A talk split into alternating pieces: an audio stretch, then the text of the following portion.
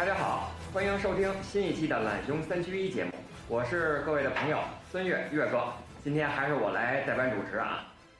三月十二日，也就是昨天，注定成为世界体育史被铭记的一天，号称了黑色星期四。新冠疫情对全世界的体育界啊冲击带来了集中的一次爆发，欧洲各种比赛控场延期，尤文图斯的大将鲁加尼呢更是成了新冠确诊病例。在北美，NBA 更是直接宣布了本赛季所有比赛暂停，俩全明星级别的球员米切尔和戈贝尔都被确诊了。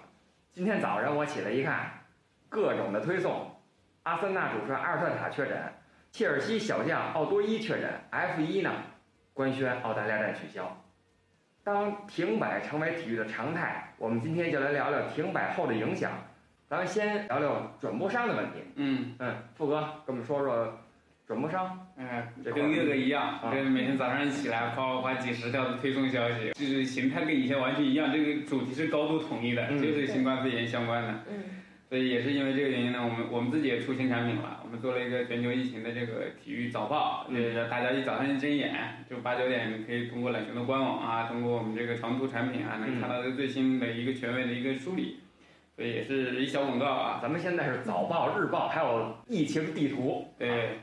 很多产品可以帮你帮助体育迷了解这个最新的情况，大家也必须关注这个，因为确实他刚才岳哥说的挺好，这个停摆已经成为一种常态了。那大家可能接下来还有一些新的动态，但是无外乎一个主题就是停摆。嗯嗯。那接下来我们所有不管是决策者也好，球迷也好，可能接下来考虑的就是，哎，这个所有比赛停了之后，那接下来我们看什么？嗯。然后回到这个岳哥刚才提出来的话题，转不上的问题，那转播商是职业体育里面必不可少的一部分。嗯。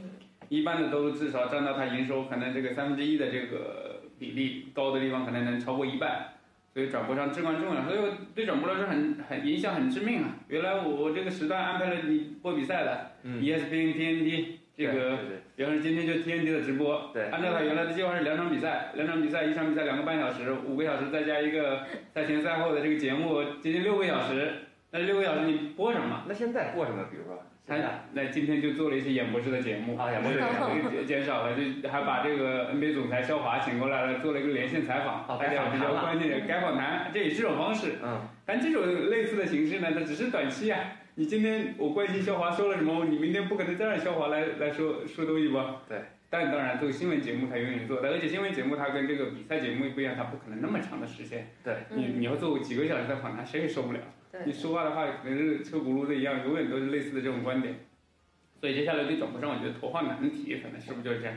我得拿什么节目来冲？嗯，我想了想啊，那 ESPN 这种有资源后，这个小很厚这个厚度的这个平台，短期内我觉得还行。你像我们它很有名的系列纪录片叫呃三十或三十，就是它在三十周年，这个它应该是零九年，它三十周年的时候启动了一个由比尔西蒙斯启动那个纪录片项目，就拍了三十个纪录片来致敬他的三十周年生日。但其实这个片子已经后来已经超出三十了，就是不停在拍新的片子，就是质量非常高的。他把这种片子拿出来放，我觉得某种程度上可能能挽回一部分这个用户或者我吸住一部分用户吧。但是跟比赛还是两码事，因为它不是最新的动态，我们谈论的也不是最新的东西，所以它必然还要考虑更多更新的这种方法吧。不知道小童有什么想法？就是电视台不播比赛，播什么呢？要我的话，可能请点儿不打比赛的球员来电视台聊一聊、谈一谈。说一个啊，北京现在有这个冬奥频道嘛？嗯，因为就是北京以前的体育卫视嘛，等于是现在换成冬奥频道了。对，每天。播 CBA 的这个复播，就各种的比赛。那天连全明星，那天连全明星都播了一遍，反正不停的播。哎，我觉得这是个好办法，回顾一下之前的一些比较激动人心的一些比赛啊什么的，再给大家再播一遍。腾讯好像其实有这么一个节目，就是你可以在它的那个呃，腾讯也不 P 体育吧，就是你可以去看一下之之前以前前几年的一些比赛。像那种伊斯坦布尔奇迹啊什么的，大家再回顾一下，其实也可以吧。把这种产品重新包装一下，成一个比较新的这种选题啊、角度啊，把比赛从而重新总和，我觉得这是个思路。就包括我们 CBA 停摆期，我看也也一些转播上也在播 CBA 的这种经典比赛嘛。嗯。尤其像我们篮球迷，有个如果说现在要再播一个这个零八年中美大战啊、美国西班牙这种比赛啊，依然能吸引不少人去观看。那平时可能都没有时间看，那这次给大家一个集体洗礼。嗯。我觉得这是一种思路。那我想到还有一种思路啊，这个正好是上周我无意中看到这个东方卫视播他们那个那个喜剧人那个节目，播了喜剧人。他们因为因为也是被停止录制了嘛，他是一边录制一边拍的，现在没法录制。他搞了一个很有意思，他是把所有这个喜剧人弄到这个线上，嗯，对，做了一个叫什么云端云端什么云端喜剧人，哎，就是通过自己的摄像头、手机给连进来，我来给你设计一些这个环节，虽然故事啊、段子啊。就是这个笑料的这个好看程度会下降，但你会觉得也挺有新意的。嗯，我觉得这个 NBA 球员是不是也是这样？对，您可以这样抹啊，也可以。那歌手节目也是，嗯，云端的云端唱歌特别奇怪，所有歌手在家里自己唱，嗯，穿着睡衣把帘拉上唱唱歌啊，特别奇怪。啊，我们可以给他输出我们这个做节目这个创意，是不是？可以可以，让他们学习一下。而且据我所知，这个疫情期间。外国我不知道啊，至少中国就有就像很多的像那个新浪的三乘三的那个黄金联赛，他请了很多这个明星的球员做线上直播，还建了粉丝群。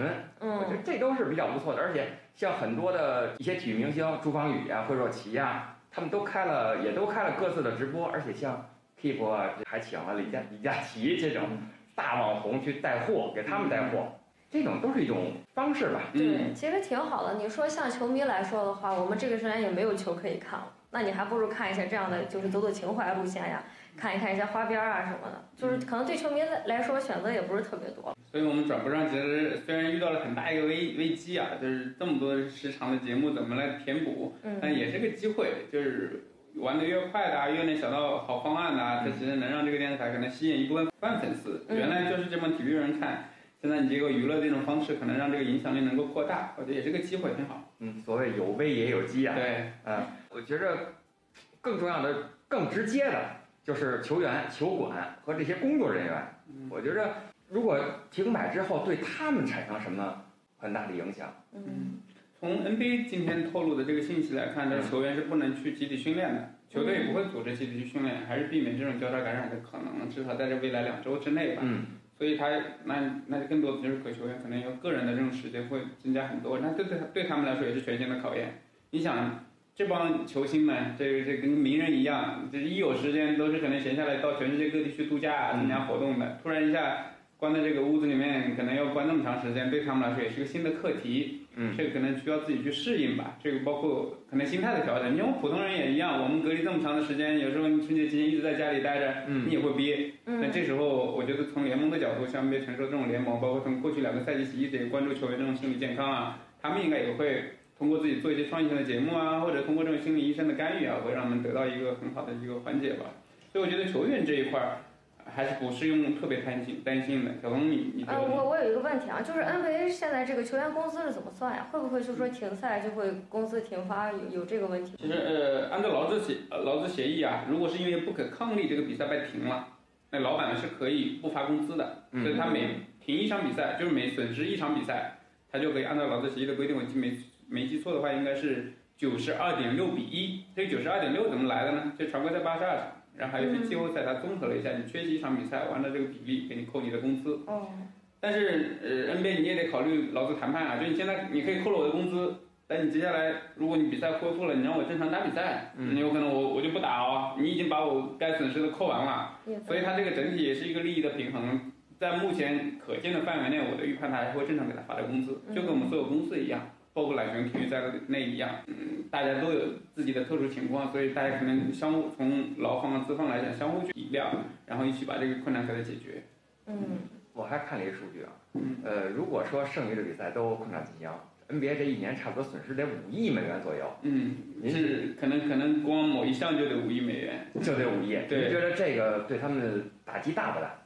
呃，打击肯定是大的。你想，你想这个今年我们自己内部核算，篮球队核算的数据就是 NBA 中国赛的损失，可能这个赛季包括它停播啊，央视播不了的影响，直接影响可能就就差不多就五亿美元。嗯。那五亿美元什么概念？它每个每个赛季现在大概全盟的收入是八十八十亿左右。哦。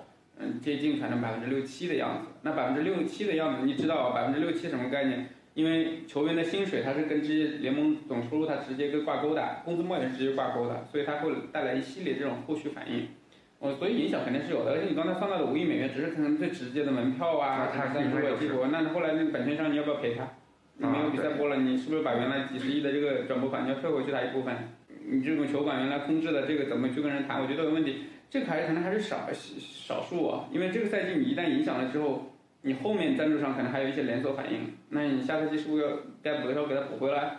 怎么谈？所以这个东西它这个损失啊，没法这么计算。如果说你就你只有明确了他是不干了，或然后才能后续一步步去感觉到他这个影响出来。嗯，不是一个固定的数字。对，嗯。那得，再说说这对每个球队的工作人员，嗯，他们的这种普通的员工会有什么冲击？我觉得球队的工作人员是不是跟这个跟球员不同的地方，就是球员的收入是比较高的，对呀，而且他们会有保障。但对于这种球队来工作人员来说，我们也看到有很多企业，他这个困难的时候，他会让要求员工降薪啊什么的。所以这一部分，我觉得它的不确定性可能会比球员要强一些。我为什么会提出这个问题呢？因为今天早上我看。乐夫，嗯，呃，骑士队的乐夫向这个他的这个骑士队的这个建设球馆的工作人员捐了十万美元，嗯，以帮助他们共度难关，嗯，所以我判断，而且我看一照片啊，他拿手机自拍，后头全是人，那么多人，嗯，十万美元对他们来说好像很重要一样。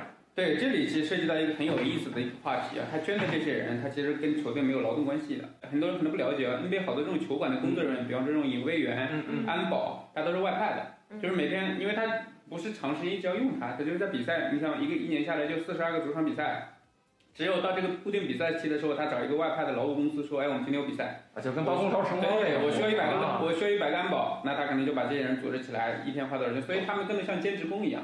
对这些人来说，没有比赛来说，他是就没有收入了。你没来工作，你没来帮我提供服务，那对他们来说影响是比较大的。很多人很多家庭，我知道每回现在。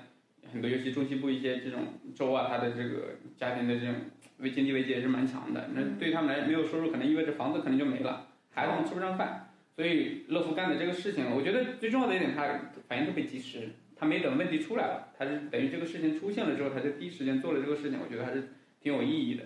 我估计接下来可能会有更多的球员去效仿他。嗯，Love is love，是吧？对，Love is love，太贴切了啊。呃，这个。那这是直接相关的，咱们再聊聊这个间接相关的。间接相关的呢，就是赞助商。您觉得他们是不是要转到线上进行一些操作？有没有可能？赞助商有两方面的影响啊，一方面是这种原来他可能已经有投放投放的，可能投了很多的这个钱，或者做了计划的，比方说线上广告啊、线下这个门票这种露出啊、大屏幕啊什么这种，它都是跟这种销售啊或者营销计划是完全配合的。那现在你没有比赛了，你场馆这没有露出了，嗯，不管足球、篮球都是一样的。那你接下来，那你往哪去投？因为对他们来说，你还是要核心要可能销售东西啊，要卖东西啊。嗯。那你意味着你可能原来做营销的这一部分钱，你可能是不是得转到一下其他的渠道去？你不能通过体育做了，那是不是得通过娱乐啊其他方式去做了？嗯。所以这对他们来说是第一个要最大的挑战，就是我们这个赛道转移的问题。而且在对欧美来说，重要的一点在哪呢？体育营销在欧美这种营销里面扮演非常重要的角色。像美洲美国百分之七八成的营销都是通过体育来实现的。那现在你没法通过这么做了，你要找到新的标的，可能也是一个挑战。另外一个就是，呃，我更大的挑战就是现在线下没有场景了，那这就逼着你全部转到线上。只能线上。那对你的这个创意啊、执行呢，这团队的执行力是要求还是比较大的。这个怎么发挥更大的创意来？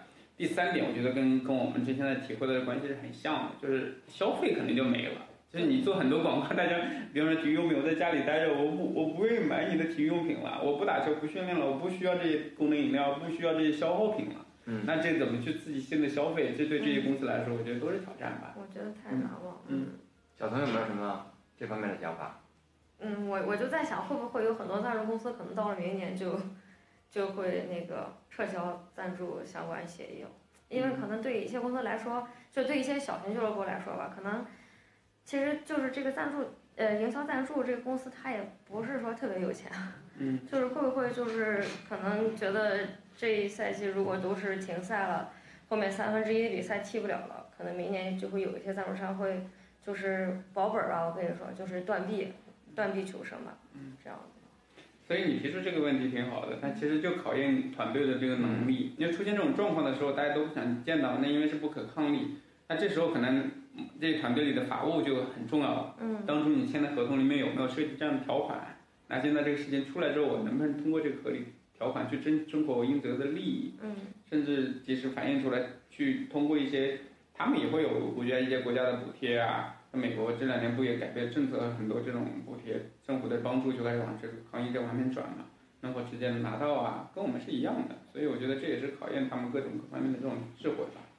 嗯，这个我这会儿又想到一个脑洞的。嗯，你看现在这个世界上危险，但是纵观咱们祖国，嗯，越来越好了。我看昨天有有几个省市都准备复课了，都准备复课了，学生都准备上学了。嗯，呃，那这个世界的职业体育停摆了，CBA 呢现在快重启了，您觉得这里有没有什么机遇？甚至有没有可能啊？比如说 NBA 停摆这个赛事，来中国办，这种有没有可能？我我觉得先说先说第一个问题啊，就是这种机会，我觉得是肯定有的。而且这这段时间我也一直在跟 CBA 的这个朋友们聊天儿，呃，确实看到这个全球疫情的这个发展下去之后，他们第一反应肯定不说，哎呀，我们是不是更慎重一点儿？因为可能有输险案例进来。那他们的态度是，那对我们来说，这个更加坚定了我们要去要去让这个 CBA 重启。也是坚信可能体育能扮演一些角色跟作用作用吧。嗯。那既然这样的话，那肯定是个机会。你刚才说了很重要的这个转播站的问题。你没有比赛可播了，现在有一个正儿八经的比赛，在这个还是世界顶级的一个篮球联赛吧。啊。还有你的你们那些球员在这里面打着。嗯。你们的球前明星球员在这北控做主教练。对。肯定还是有看点的。对。那是不是他们得求着来买版权？所以我觉得这是可以可以想象的。以前肯定要推销，现在肯定他们得求着来买。嗯，那对对 CBA 来说，我觉得这个可能是个挺好的一个机会。小东觉得呢？我觉得确实是这样子的。以前都是我们在买别人的版权，现在外国人也没有球看了，可能只有中国的这个 CBA 能看了。然后说不定对我们 CBA 球员也是一个好的机会吧。然后在这个时候发展，表现好的、发展好的，说不定也会被那个被国外的一些联赛看中，对不对？对。然后中超中超这边也是，对。劲儿球星嘛，是吧？对，可能就是我们对外输出的一个比较好的一个机遇吧。是，可惜我们这个足球联赛没有，要不然就更厉害了，是吧？这时候再趁机再网罗一把。哎，中超这时候可以更大胆的做一些决策了，是不是？什么什么决策？您开始启动赛季啊？可以开始启动启动。中超为什么一直没有声音？是等着 CBA 先趟趟水？我估计是。看看情况，因为足球可能涉及的人更多一点。对对对，敢当。CBA CBA 这赛季敢梦敢当，这个确实真是太符合这口号。嗯，我们中超开始也可以直接先空场嘛，反正其实我们也是指那个，就是版权啊、赞助收入多一点，可能那个就是相对之下，就是看那个相对之下，可能比赛的收入占比稍微少那么一些。然后我们先空场先开始踢，然后先把这个呃高地占占领。呃，我觉得从当然从一个国家的这个疫情防控来看，我觉得可能先让 CBA 先试试也是对的。嗯。因为毕竟如果两个联赛同时开始，尤其中超 CBA、CBA 打的突然出了一点状况，那中超肯定是这时候也会有连带一些问题的。那不如让他先试试看可不可行，稍微晚一点，我觉得也是方案也是可以。嗯。那回到你刚才其实还有第二部分问题嘛，就是这些 NBA 球员，或或者说这个欧洲五大联赛的一些篮球运动员、足球运动员有没有可能这个来？呃，来这个 CBA 来中超啊，我觉得这个情况可能得看他长期，就是长期这个到底停多长时间。如果真像有些人啊，不是很多人预计的那样，可能这个美国的这个联赛可能真要等到六月份才能开打，呃，至少现在停了一个月嘛。我看，那就八月了，嗯，还是打到八月份啊，打到八月啊，到八，如果到八月再开始的这个下赛季就得就开始影响了，嗯。那如果是真打到那个时候，我觉得是有机会的，有机会。嗯，当年你还记得那个劳资停摆，对，上多长时间啊？你看来了多少这个大牌员，不是钱德勒他们都来了。对对对，来了。所以我觉得那是可行的，就是不是顶尖的，顶尖这种运动员还是会有一些顾忌啊什么的。但是我觉得中间那一层面的一些运动员来这边，而且可能会一个性价比不错的来这边，我觉得是一种非常可行的这种方式。但另外一种呢，我觉得还是呃。还是要考虑这个疫情的发展吧。其实我觉得整个欧美运动员，尤其一些头部运动员，他们对我们国家这种联赛这种发展机制啊，以及甚至对我们那种信任感还是没那么强的。所以也要我们也要通过这种比赛，正好是去展示我们自己的不管是抗疫能力啊，联赛运营能力，也让他们知道，其实你可以放心大胆的来，你也可以放心大胆的就是打好球，安全舒适打好球，然后还把钱赚了，这何乐不为呢？所以这个也是可能。各方面才能结合了吧？但不管怎么样，我觉得是一个对 CBA 来说是个特别好的一个机会。嗯嗯。好，咱们再聊聊大点的联赛，大赛，世界大赛啊。嗯。法国队报昨天报道，这欧足联下周二视频会议上将宣布本赛季欧足联所有的洲际赛事暂停，欧洲杯推迟至二零二一年。这种世界级大赛的推迟，各位觉着会给这个世界体育带来什么巨大的影响？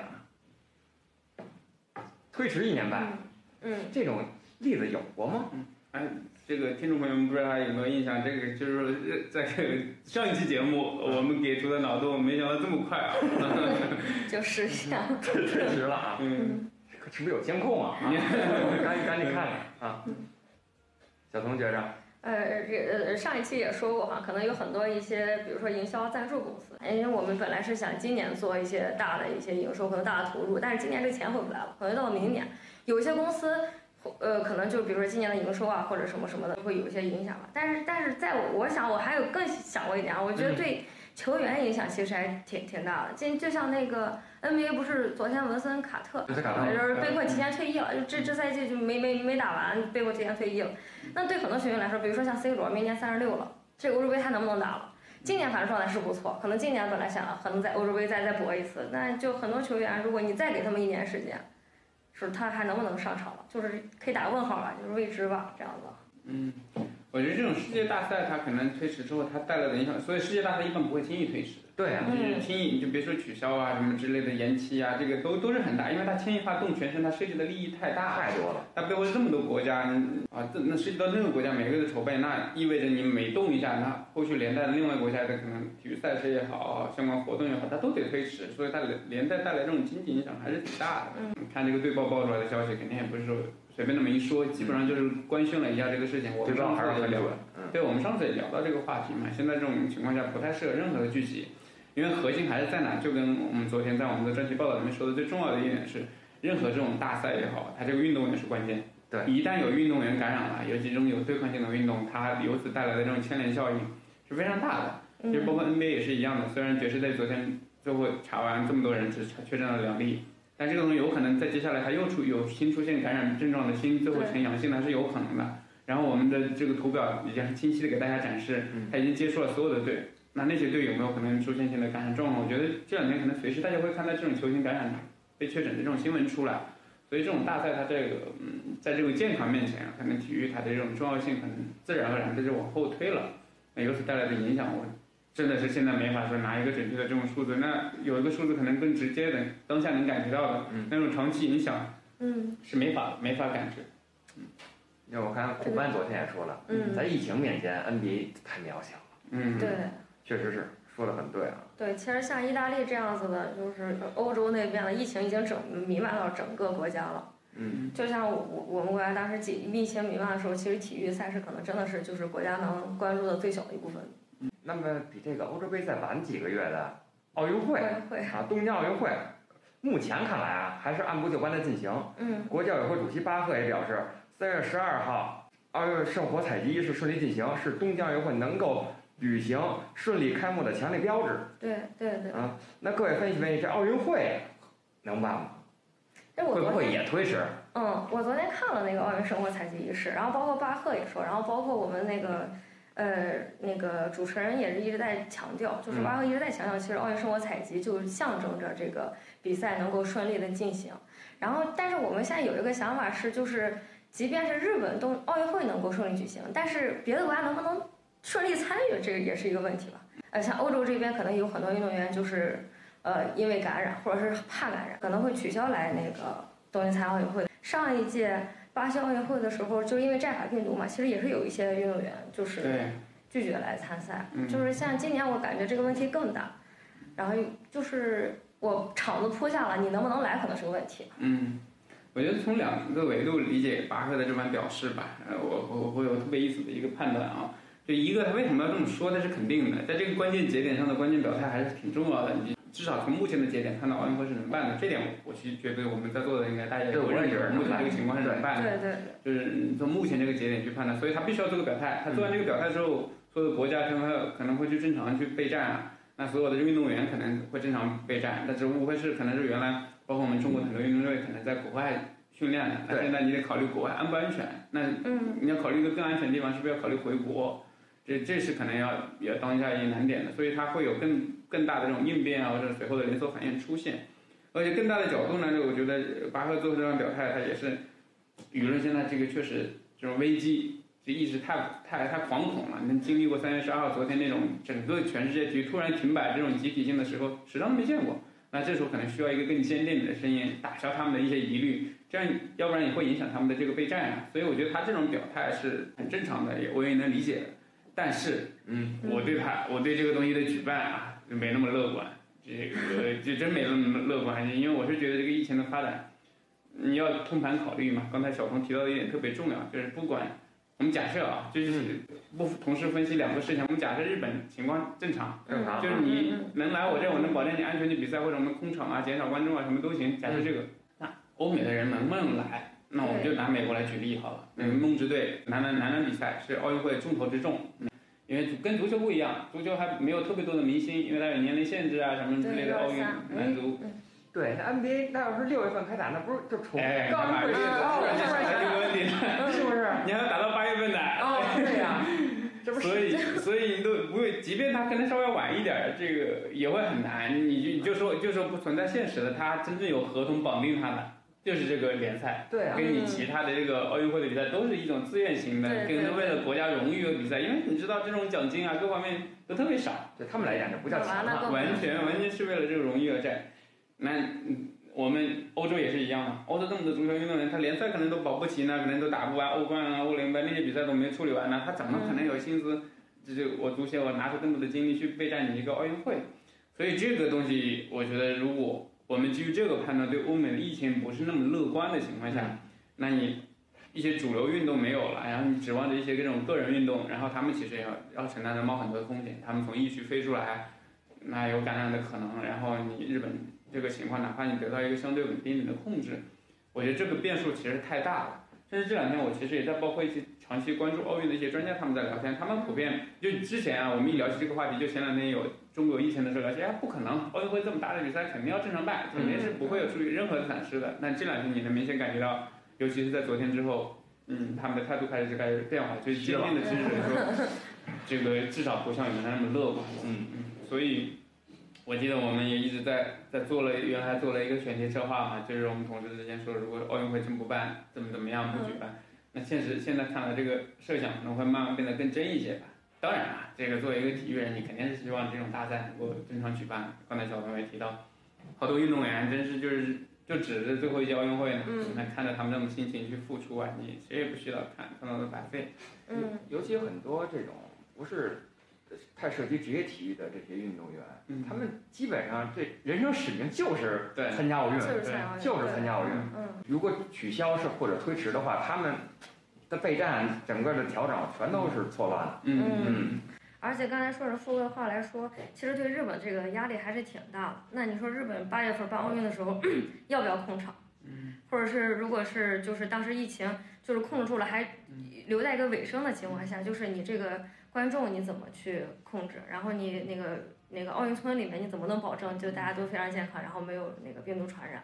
奥运会控场就太奇怪了，开幕式没有没有观众。他他他提到这个问题特别好啊，就是这就是我刚才说的。现在刚才我们是把确定日本好的这个情况下，我们来讨论外部。现在我们不管外部，我们来聊日本。嗯，这日本假设真是就是控场比赛，那刚才提到一个特别好的话题，刚刚想到，就运动员村，就每年多少运动员聚集在那里边。大家都是知道这个运动员村的运动员交流，我们也都比较了解这些故事啊，是非常的频繁跟亲密的。对对对。那这种情况下，一旦出现一例，你由此带来的这种连锁反应跟效果，我觉得这都是不敢不敢设想的，是非常可怕的。所以，就这种大问题摆在这个前面，你想想都头疼，你得为难这些东京奥组委这些同行们、同仁们。嗯。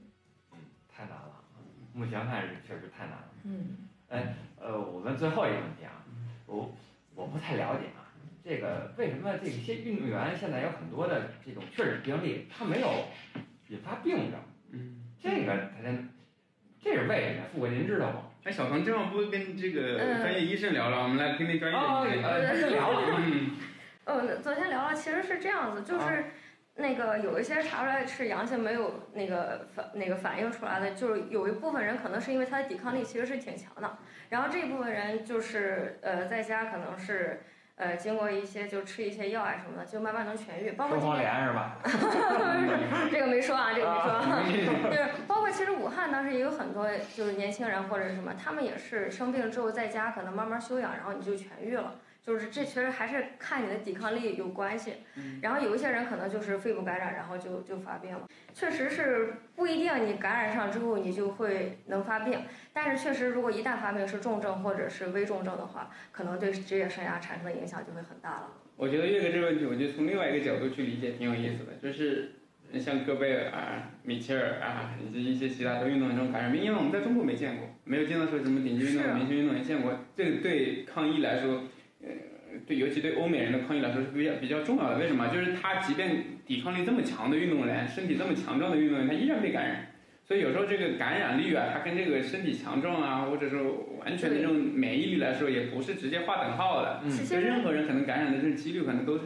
呃，我不是专家啊，但是至少从他们，我觉得让普通哇，这么厉害的运动员他能被感染，那我们普通人弱稍微稍微体质稍微差一点，那是不是就会更差一点？就感染率好像大家都是大家是其实是平等的。像昨天跟昨天跟朱医生聊，他说其实这个新冠属于普遍易感，也就是说任何人都有感染的可能。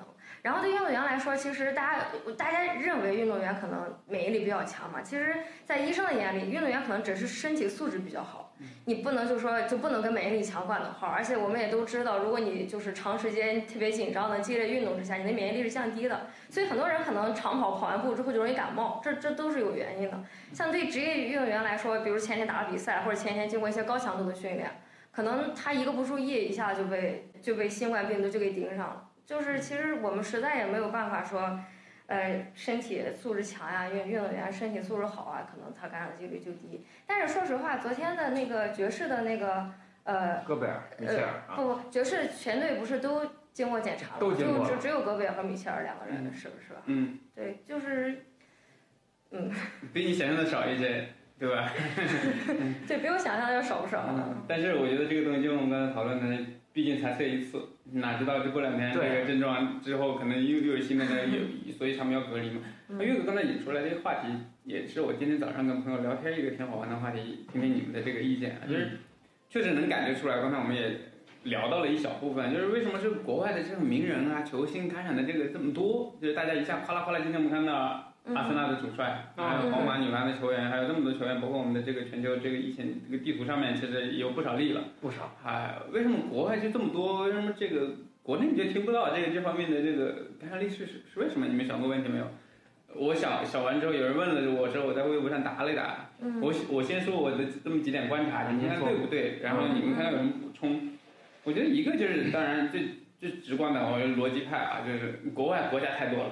每一个每一个有国家的人都算在国外那一块，然后跟中国这么一比，肯定这个量级是差别很大。世界，所以这个量级你能感觉好像很多。另外一个其实有一些意思的就是，我觉得好像对这两种病毒的认知啊，或者感染这个事情的认知，我觉得有很大的差异。嗯，即便在现在啊，你你看我们之前出现的黄女士也好，一感染了之后都不愿意跟人说，包括这个郑州这个毒王也好，他不愿意跟人说，就生怕让人变成一丑闻。嗯嗯。所以我在这个意识上，我觉得还是很有意思。你看，你看这个汤姆汉克斯夫妇也是一样的，就是感染了之后，自己通过这个社交媒体啊，很迅速说出来，一个是告诉大家我很安全，另外一个告诉大家我在接受治疗。那还而且还说的很重要一点，我会把接下来我做的一些治疗，我的及时更新情况，我会告诉给大家。就是好像我是经历了这么一个事儿，我没有那么悲观，但是我带着大家一起去，呃，克服这个病毒啊，或者去战胜这个呃病毒一样。我觉得这是一种特别好的这种理念。我当然不是说。我们没做，主要是我们没有看到类似的案例。你们能设想一下，如果我们有个名人感染了之后，他是愿意去这么去分享啊，去说嘛？我至少就我觉得，我觉得会很难，对吧？嗯嗯。所以你们你们觉得这里面还有什么好玩的、有意思的点？嗯，我说说我的点啊，因为我觉得，首先我们国内的运动员的话，大家可能也是都是封闭性的训练，而且我们国家确实对新冠肺炎这个反应其实是很迅速的。就虽然就是差不多从武汉封城一开始，差不多全国其实都开始行动起来了。嗯。然后每个人，呃，包括对病源，然后对他接触的人，就是特别关注，然后追查这样的。就其实我们反应也是很迅速，这个必须要说。像对比一下意大利这个国家，就是，呃，那个政府出台了政策，但是下面人执行起来就非常的那个，就就就感觉说非常不利吧。这么说，就比如说三月八号，其实意大利就已经。总理已经宣布要封那个，就是几个大区就封，像我们这边的省一样，就是几个大区已经封锁了。像如果我们当时一听说那个武汉封城之后，大家马上都紧张起来啊，然后那个各方面检查也都非常到位。那意大利就没有，就是即使封锁了之后，三月九号，就是该比赛的比赛还是还是比赛，就是该进行的比赛还是那个。然后封锁区域也有很多人，就是他并没有封锁那个火车站，也有很多人连夜逃跑啊，坐火车站，可能都没有买票就直接就出来了。就是这些，我觉得都是有原因的。就其实你对这个病毒的，呃，在不在意，然后你对它反应能力的及不及时，然后措施。那个实践的到不到位，其实都是相有相关性，我认为。小鹏，你说提醒了我，可能还有一个原因啊，就是这些名人啊、球星啊，他们都是第一时间都能够被检测上的。我觉得现在在欧美肯定有很大一部分地方他们测不到，普通人是想测测不了。嗯。前段时间因为保险费用没谈完，大家都觉得我测一次我三千块钱，三千美元，啊太贵了，对普通人来说可能就是对他们来说也意味着一个月的薪水没了。那这个东西他们可能如果对这个认知不强的话，那我还不如在家先熬一熬。那到最近我们看这个国家开始重视了一个原因，但对于名人来说就不存在这个问题，他想测就能测得很快，所以他如果有这种仪式啊，能能很迅速的，我觉得就能测出来，你这个原因是不是？我就想到一点，社会主义制度好，优越性优越性啊。好了，那那今天的这个懒熊三缺一节目就到此结束了啊。我们相信啊，没有一个冬天不可逾越，也没有一个春天不会到来，有危同样也有机。短期内呢固然是受挫的，但从另一个角度看，新的改变似乎正在到来。我们下期见。好，拜拜，加油。